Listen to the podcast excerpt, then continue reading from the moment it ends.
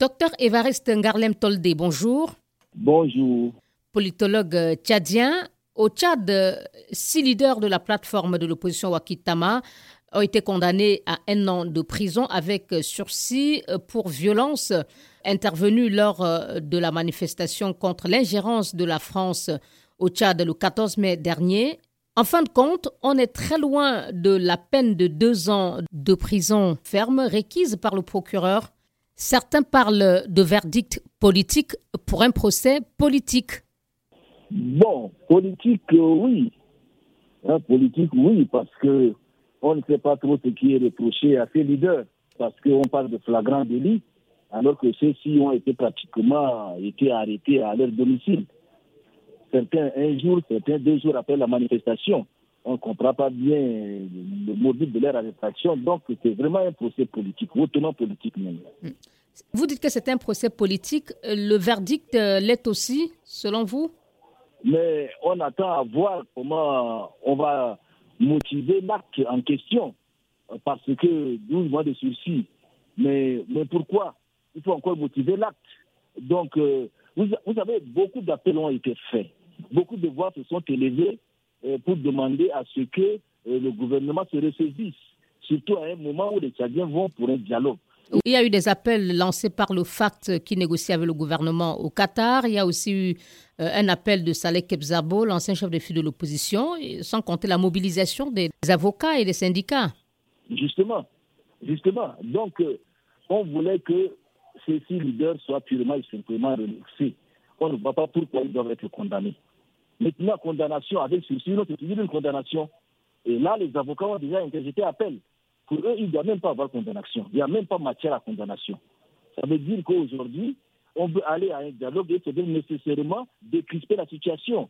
Il faudrait un climat politique apaisé pour que les gens se préparent à aller à un dialogue inclusif.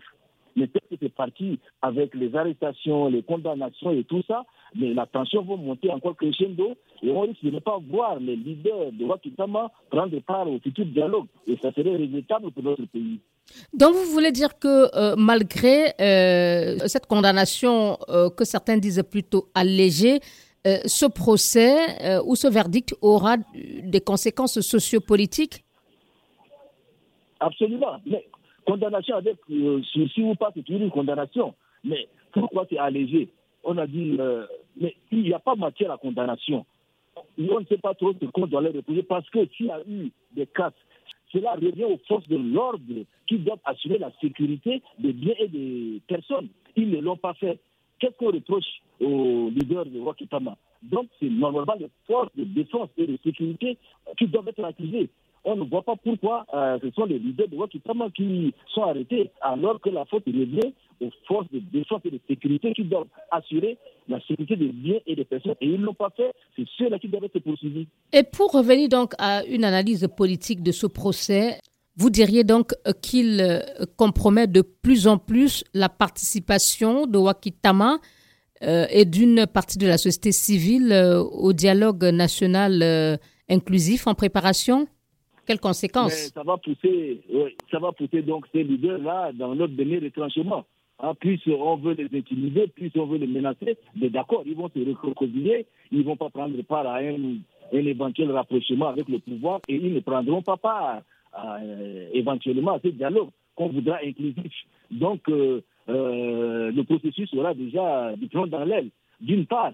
Et puis d'autre part, dès l'instant où on voudra que toutes les forces vives prennent part à ce dialogue, il n'y a pas de raison pour qu'on crée des situations de tension à quelques semaines ou à quelques mois de euh, ces assises-là, inutilement parce que tout ce que les Tchadiens veulent, c'est d'aller à un dialogue inclusif et souverain pour que tous les Tchadiens de l'intérieur et de l'extérieur puissent prendre part. Et en ce moment, cette condamnation, euh, ces arrestations-là vont créer une situation qui risque donc de crisper encore davantage les positions des uns et des autres.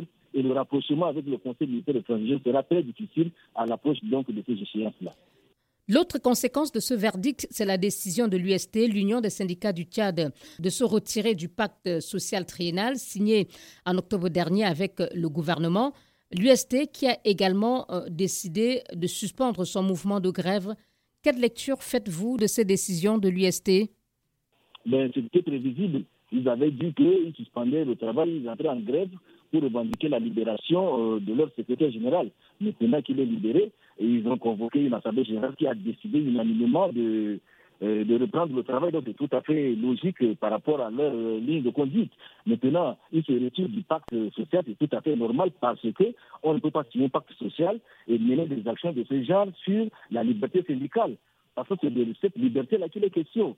Quelqu'un qui défend les intérêts matériels et moraux des fonctionnaires aujourd'hui se trouve subitement en prison parce qu'il est en train d'agir en tant que syndicaliste et il ne trouve pas normal aujourd'hui de continuer à se reconnaître dans ce pacte-là dès l'instant où euh, leur leader se retrouve en prison et cela se justifie amplement parce que euh, si on signe un pacte et que de l'autre côté on se retrouve en prison, c'est tout à fait normal que le syndicat puisse se retirer de ce pacte social. Donc, de votre point de vue, il faut s'attendre dans les prochaines semaines à une accentuation de la tension politique Ça ne peut pas décrisper la situation. Ça ne décrispe pas la situation telle que c'est parti. C'est une atteinte à la liberté de manifester.